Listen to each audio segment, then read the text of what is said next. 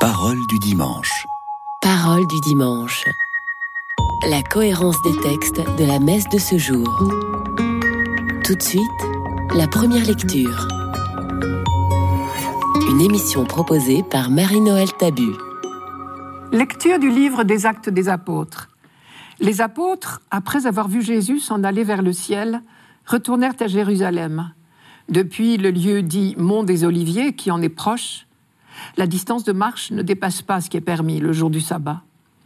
À leur arrivée, ils montèrent dans la chambre haute où ils se tenaient habituellement. C'étaient Pierre, Jean, Jacques et André, Philippe et Thomas, Barthélemy et Matthieu, Jacques, fils d'Alphée, Simon le Zélode et Jude, fils de Jacques. Tous d'un même cœur étaient assidus à la prière, avec des femmes, avec Marie, la mère de Jésus, et avec ses frères.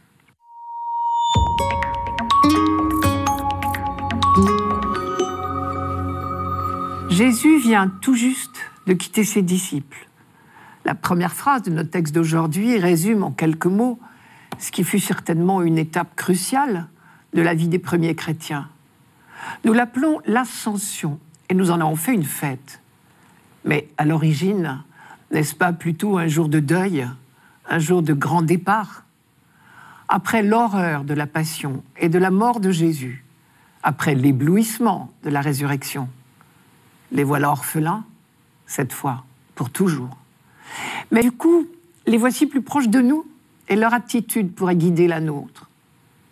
Jésus leur avait laissé des consignes, ne pas quitter Jérusalem et attendre là le don de l'Esprit Saint. Et le jour même de son départ sur le mont des Oliviers, il a répété, Vous allez recevoir une puissance, celle du Saint-Esprit qui viendra sur vous.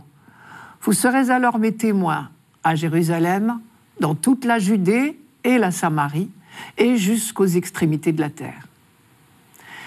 Je retiens au passage cette expression, la puissance de l'Esprit. Elle devrait nous rassurer en toutes circonstances. Et Luc raconte ce qui s'est passé ensuite. À ces mots, sous leurs yeux, il s'éleva et une nuée vint le soustraire, à leur regard. Évidemment, ils ont respecté la consigne de leur maître. Nous ne nous étonnons donc pas de les retrouver aussitôt après à Jérusalem. Luc note que le mont des Oliviers est tout proche de Jérusalem. La distance, dit-il, n'excède pas ce qu'on appelle un chemin de Shabbat, c'est-à-dire la distance maximum que l'on peut parcourir sans violer la prescription de repos du sabbat. C'était un peu moins d'un kilomètre. Pour être plus précis, le chemin de Shabbat était 2000 coudées. Et une coudée, comme son nom l'indique, c'est la longueur de l'avant-bras soit à peu près 50 cm. Mais pourquoi Luc donne-t-il cette précision? Faut-il en déduire que c'était un jour de sabbat? Ou bien, en insistant sur la proximité du mont des Oliviers, Luc veut-il suggérer que tout se passe à Jérusalem? C'est là que s'accomplit le dessein de Dieu.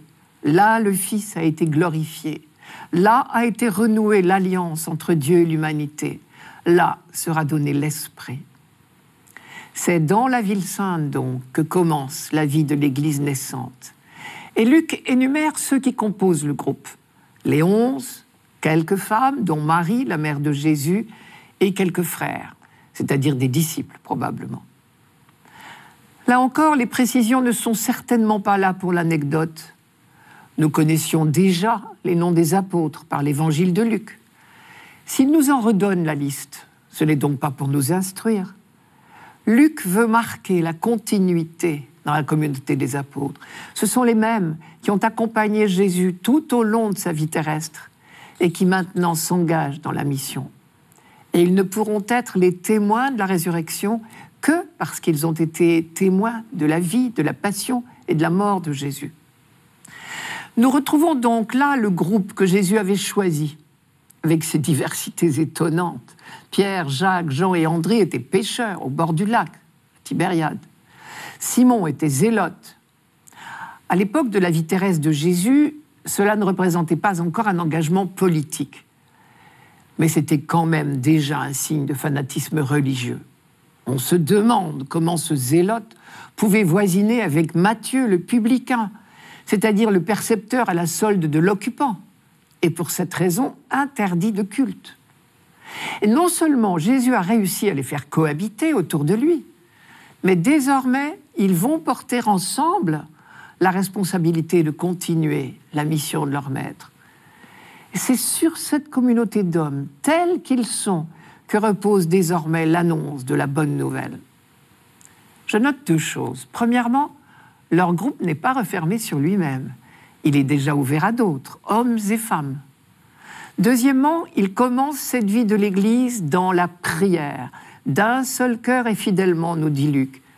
Et voilà peut-être bien le premier miracle des apôtres, cette prière d'un seul cœur au moment où leur maître les quitte, où ils se retrouvent apparemment livrés à eux-mêmes et à leur diversité, qui aurait bien pu devenir des divergences. Mais ils ne sont livrés à eux-mêmes qu'apparemment. Jésus est désormais invisible, il n'est pas pour autant absent. Matthieu, dans son évangile, a retenu l'une des dernières phrases de Jésus. Je cite Tout pouvoir m'a été donné au ciel et sur la terre. Allez donc, de toutes les nations faites des disciples, les baptisant au nom du Père et du Fils et du Saint-Esprit, leur apprenant à garder tout ce que je vous ai prescrit. Et moi, je suis avec vous tous les jours jusqu'à la fin des temps. Les apôtres ne prient donc pas pour obtenir que Jésus se fasse proche. Sa présence leur est acquise. Ils prient pour se replonger dans sa présence. Ce récit des actes devient alors pour nous une formidable leçon d'espoir. Jésus est avec nous tous les jours. Sa présence nous est acquise, à nous aussi, et la puissance de l'Esprit Saint nous accompagne. Voilà de quoi nous donner toutes les audaces.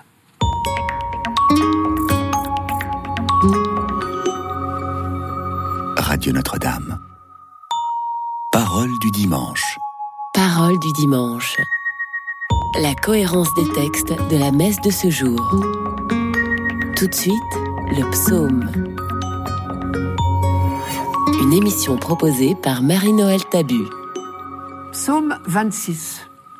Le Seigneur est ma lumière et mon salut. De qui aurais-je crainte? Le Seigneur est le rempart de ma vie.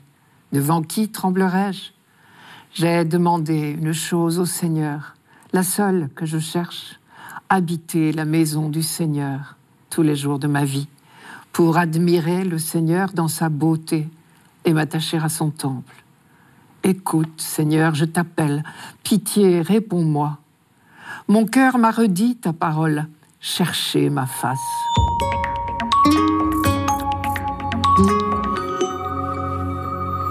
Psaume est fait tout particulièrement pour ceux qui traversent des temps difficiles. On sait bien que les croyants ne sont pas plus épargnés que les autres par les épreuves de la vie. La foi n'est pas une baguette magique. Parfois même, les croyants souffrent à cause de leur foi. C'est le cas dans toutes les guerres de religion ou les persécutions. Cela peut venir aussi de l'hostilité des athées et des difficultés à défendre les valeurs chrétiennes dans un monde qui ne les partage pas. Mais dans les épreuves, les croyants ont une attitude particulière, car ils savent qu'ils ne sont pas seuls, abandonnés à leur triste sort, comme on dit. Ils savent qu'ils ont un interlocuteur. C'est vers Dieu que pleurent mes yeux, disait Job. Et ils vont chercher la force là où elle se trouve, c'est-à-dire en Dieu. Le Seigneur est ma lumière et mon salut. De qui aurais-je crainte? Nous ne saurons pas à quelles épreuves précises fait allusion ce psaume, mais nous sentons ici ou là une allusion à des attaques extérieures. Le Seigneur est le rempart de ma vie. Devant qui tremblerai-je? Depuis la grande aventure de l'Exode, le peuple d'Israël a été à plusieurs reprises menacé dans sa vie même. Le premier verset, Le Seigneur est ma lumière et mon salut, est probablement aussi une allusion à l'Exode sous la conduite de Moïse. Car dans le désert du Sinaï, la colonne de nuée éclairait sa route et disait la présence de Dieu. Le Seigneur est ma lumière et mon salut. Le salut, à cette époque-là, c'était d'échapper au Pharaon. À chaque étape de nos histoires collectives et individuelles, le salut prend des formes diverses. Et Israël en a connu de toutes sortes que l'ensemble du psaume évoque par allusion. Par exemple, dire le Seigneur est le rempart de ma vie, c'est faire remonter à la mémoire la longue période de guerre. Et on sait bien que le meilleur rempart, ce ne sont pas des fortifications avec des créneaux et des machicoulis, c'est la force que Dieu nous donne. Si vous ne croyez pas, vous ne subsisterez pas, disait Isaïe au roi Akaz au 8e siècle. La foi est la seule force qui nous permette de tout affronter. De qui aurais-je crainte? Cela veut bien dire que Dieu nous garde de toute peur et que nous n'avons pas peur de lui non plus, bien sûr. Dans toutes les épreuves et les souffrances, le croyant sait qu'il peut crier vers Dieu. C'est même recommandé, si j'en crois la Bible. Il ne faut pas écouter la phrase d'Alfred de Vigny qui a bercé l'enfance de certains d'entre nous. Je vous la rappelle, mais c'est pour l'oublier aussi vite. Gémir, pleurer, prier est également lâche. Accomplis chaque jour ta longue et lourde tâche. Puis après, comme moi, souffre et meurt sans parler. C'est dans la mort du loup. La phrase est belle, superbe, mais elle n'est pas biblique. Ce que la Bible nous apprend, et en particulier dans le livre de Job, si on lit soigneusement la partie centrale du livre de Job, c'est que non, gémir, pleurer, prier, ce n'est pas lâche, c'est humain, tout simplement mais c'est vers Dieu qu'il faut gémir, pleurer, prier. Écoute Seigneur, je t'appelle, dit notre psaume. Il y a une chose dont le peuple élu est sûr, c'est que Dieu entend nos cris d'appel. Cela a été la grande révélation du buisson ardent, rappelez-vous. Je cite, je cite, Le cri des fils d'Israël est venu jusqu'à moi, a dit Dieu à Moïse. Et depuis ce jour et pour toujours, Israël sait que Dieu entend le cri des malheureux. Et même s'il est silencieux, nous savons qu'il n'est pas sourd. En dehors des épreuves extérieures, ce psaume évoque peut-être également l'épreuve spirituelle du peuple qui peine à garder la foi. J'ai demandé une chose au Seigneur. La seule que je cherche, c'est d'habiter la maison du Seigneur tous les jours de ma vie.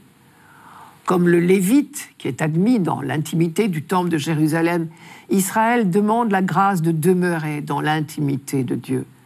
Pitié, réponds-moi. C'est un cri de mendiant. C'est aussi peut-être une demande de pardon. Car l'expression qui suit, chercher ma face, est un appel à la conversion.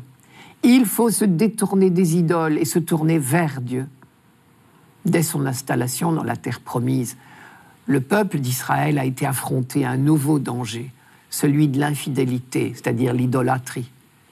Alors, là encore, il faut tenir ferme, se rappeler les mises en garde de Moïse. Mon cœur m'a redit ta parole, cherchez ma face. Mais là, il ne faut pas se tromper, il y a un contresens qu'on pourrait faire. Quand Dieu dit cherchez ma face, ce n'est pas qu'il ait soif de nos hommages. Ce conseil nous est donné pour notre bonheur.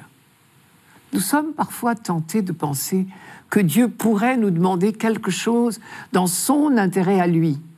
Mais Dieu nous aime. Tous les commandements qu'il nous donne sont pour notre bonheur. Saint Augustin disait, Tout ce que l'homme fait pour Dieu profite à l'homme et non à Dieu. Pour Dieu, le centre du monde, c'est l'humanité. Il n'a pas d'autre but que notre bonheur. Et nous, nous ne trouvons notre bonheur que quand nous mettons Dieu au centre de notre vie. Saint Augustin encore disait, Tu nous as fait pour toi, Seigneur, et notre cœur est sans repos, tant qu'il ne demeure en toi.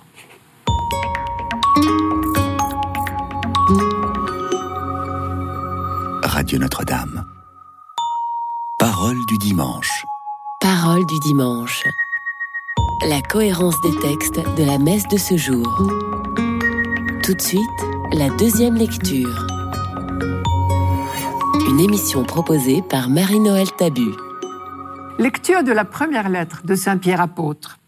Bien-aimé, dans la mesure où vous communiez aux souffrances du Christ, réjouissez-vous, afin d'être dans la joie et l'allégresse quand sa gloire se révélera. Si l'on vous insulte pour le nom du Christ, heureux êtes-vous, parce que l'Esprit de gloire, l'Esprit de Dieu repose sur vous. Que personne d'entre vous, en effet, n'ait à souffrir comme meurtrier, voleur, malfaiteur ou comme agitateur. Mais si c'est comme chrétien, qu'il n'ait pas de honte et qu'il rende gloire à Dieu pour ce nom-là.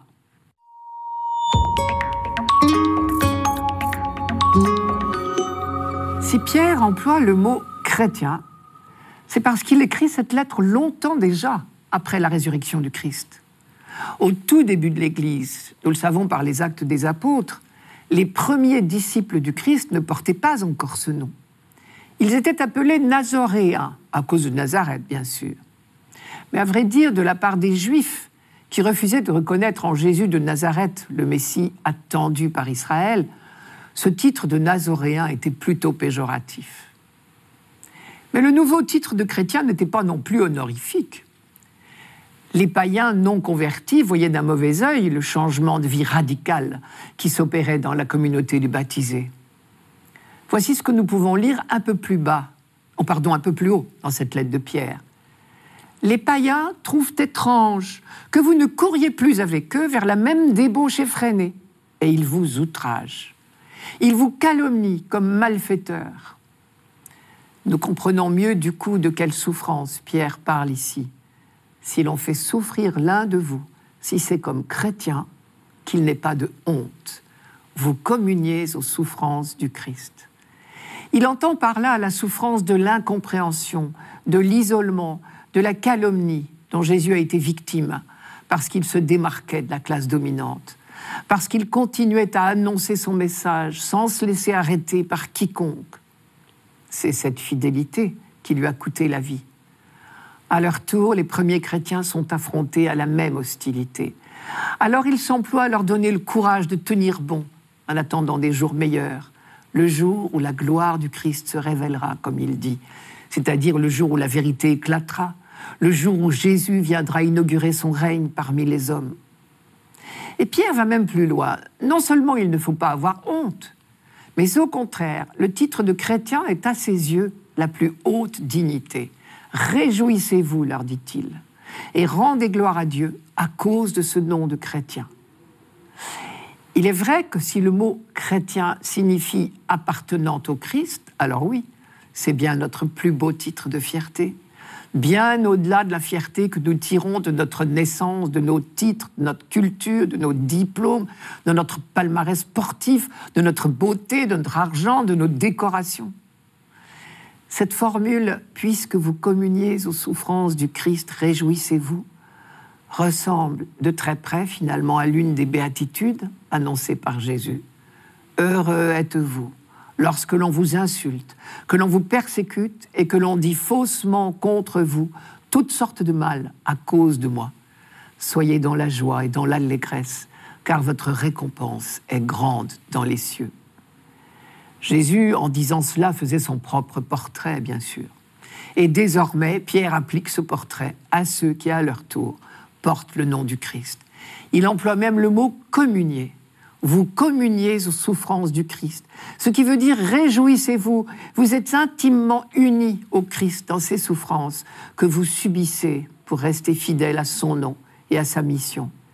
Et parce que vous êtes unis à ses souffrances, vous serez également unis à sa gloire, le jour où la vérité éclatera. Il faut certainement rester très ferme sur un point. La souffrance n'est pas un but en soi. Le but, c'est le jour où sa gloire se révélera. Si la souffrance était un but en soi, Jésus n'aurait pas consacré sa vie publique à soulager, guérir, pardonner, relever, redonner courage, accueillir les exclus de toutes sortes, et même ressusciter Lazare ou le fils d'une veuve. Si la souffrance était un but en soi, les prophètes n'auraient pas non plus annoncé maintes et maintes fois le jour de Dieu comme celui de toutes les guérisons et de toutes les libérations. Le but, ce n'est pas la souffrance, c'est d'être uni au Christ et à Dieu dans l'esprit d'amour, quelles que soient les circonstances, heureuses ou malheureuses, de notre vie. Et Pierre indique un chemin pour aborder la circonstance très particulière qu'est la persécution pour le nom du Christ. Ce chemin, c'est sa formule. Puisque vous communiez aux souffrances du Christ, réjouissez-vous, qui sonne comme une béatitude. Une béatitude, c'est à la fois une félicitation, une annonce et un encouragement. La félicitation, c'est quelque chose comme bravo si on vous traite ainsi, c'est que vous ressemblez au Christ, et donc que vous êtes digne de porter le nom de chrétien. L'annonce, c'est un jour viendra où le Christ sera reconnu par tous, et vous avec. Ce jour-là, on reconnaîtra que vous ne vous êtes pas trompé, et le Christ non plus ne vous a pas trompé. L'encouragement, c'est la suite logique de ce qui précède, c'est courage, tenez bon, vous avez choisi la bonne voie. Et d'ailleurs, on sait qu'André Chouraki traduisait bienheureux par en marche.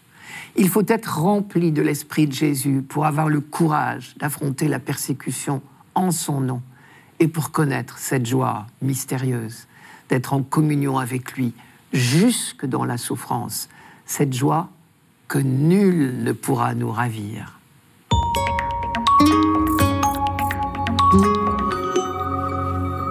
Radio Notre-Dame. Parole du dimanche.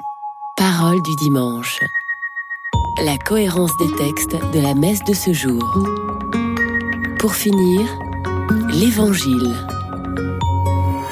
Une émission proposée par Marie-Noël Tabu. Évangile de Jésus-Christ selon Saint Jean. En ce temps-là, Jésus leva les yeux au ciel et dit, Père, l'heure est venue Glorifie ton Fils, afin que le Fils te glorifie. Ainsi, comme tu lui as donné pouvoir sur tout être de chair, il donnera la vie éternelle à tous ceux que tu lui as donnés. Or, la vie éternelle, c'est qu'ils te connaissent, toi, le seul vrai Dieu, et celui que tu as envoyé, Jésus-Christ.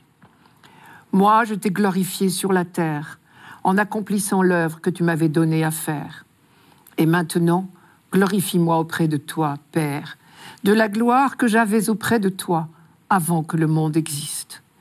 J'ai manifesté ton nom aux hommes que tu as pris dans le monde pour me les donner.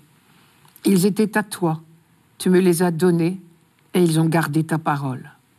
Maintenant, ils ont reconnu que tout ce que tu m'as donné vient de toi, car je leur ai donné les paroles que tu m'avais données.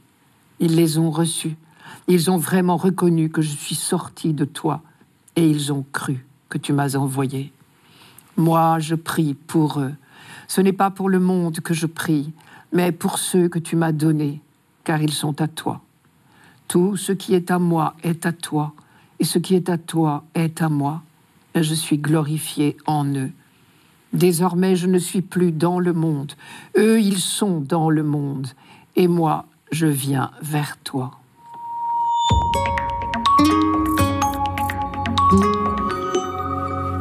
Je reprends les derniers mots de Jésus. Je viens vers toi. Tant que nous sommes sur cette terre, nous ne pouvons pas être témoins du grand dialogue d'amour de Jésus avec son Père. Mais avec ce récit de Saint Jean, nous entrons dans la prière de Jésus au moment même où il va rejoindre son Père. Je viens vers toi. Car c'est l'heure du grand passage. Père, l'heure est venue, dit Jésus. Cette heure dont il a parlé à plusieurs reprises au cours de sa vie terrestre. Cette heure qu'il semblait désirer et redouter à la fois. C'est l'heure décisive, centrale de toute l'histoire humaine, l'heure que toute la création attend comme celle d'une naissance, parce qu'elle est l'heure de l'accomplissement du dessein de Dieu. Désormais, à partir de cette heure, plus rien jamais ne sera comme avant. En cette heure décisive, le mystère du Père va enfin être révélé au monde. C'est pourquoi Jésus emploie avec insistance les mots gloire et glorifier. La gloire d'une personne, au sens biblique, ce n'est pas sa célébrité ou sa reconnaissance par les autres, c'est sa valeur réelle. La gloire de Dieu, c'est donc Dieu lui-même qui se manifeste aux hommes dans tout l'éclat de sa sainteté. On peut remplacer le verbe glorifier par manifester. En cette heure décisive, Dieu va être glorifié, manifesté en son Fils, et les croyants vont connaître enfin le Père, entrer dans son intimité. Cette intimité qui unit le Fils au Père, le Fils la communique aux hommes. Désormais, ceux qui accueilleront cette révélation ceux qui croiront en Jésus accéderont à cette connaissance, cette intimité du Père. Alors, ils entreront dans la vraie vie. La vie éternelle, c'est de te connaître, toi, le seul Dieu, le vrai Dieu, et de connaître celui que tu as envoyé, Jésus-Christ. Voilà, de la bouche de Jésus lui-même, une définition de la vie éternelle. Jésus parle au présent, et il décrit la vie éternelle comme un état, l'état de ceux qui connaissent Dieu et le Christ. Nous vivons déjà de cette vie depuis notre baptême. Parlant de ses disciples, Jésus dit, Ils ont vraiment reconnu que je suis venu d'auprès de toi, et ils ont cru que c'était toi qui m'avais envoyé. En cette heure-là, une partie, une partie seulement de l'humanité a accueilli cette révélation et est entrée dans cette communion d'amour proposée par le Père et a accepté de prendre le chemin ouvert par le Fils. Curieusement, c'est seulement pour ces quelques-uns-là que Jésus prie. Je prie pour eux. Ce n'est pas pour le monde que je prie, mais pour ceux que tu m'as donnés. Il faut laisser résonner en nous l'insistance de Jésus sur ce mot donner. Le Père a donné autorité au Fils. Le Fils donnera la vie éternelle aux hommes. Le Père a donné les hommes au Fils. Le Père a donné ses paroles au Fils et le Fils a donné ses paroles à ses frères. L'insistance de Jésus sur ce mot donner rejoint toute la méditation biblique. Il suffit de nous laisser aimer et combler de sa grâce en permanence. Le mot grâce, d'ailleurs, signifie un don gratuit.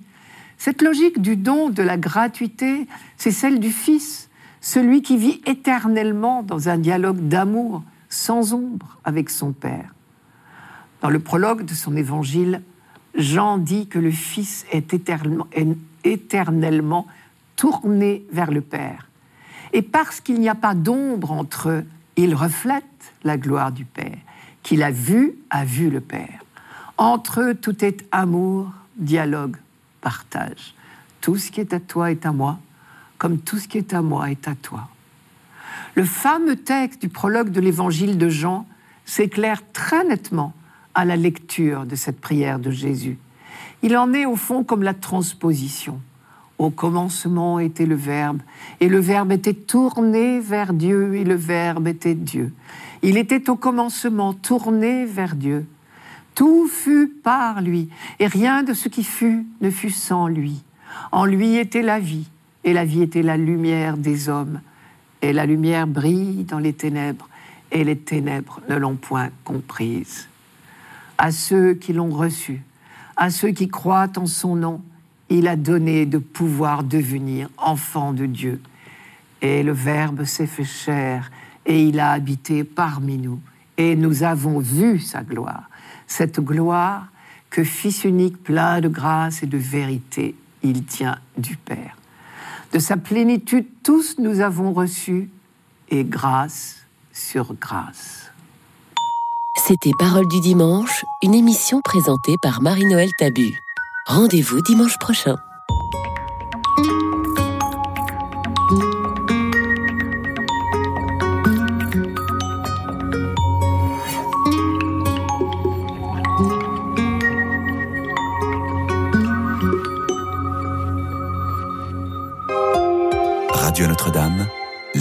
Prend un.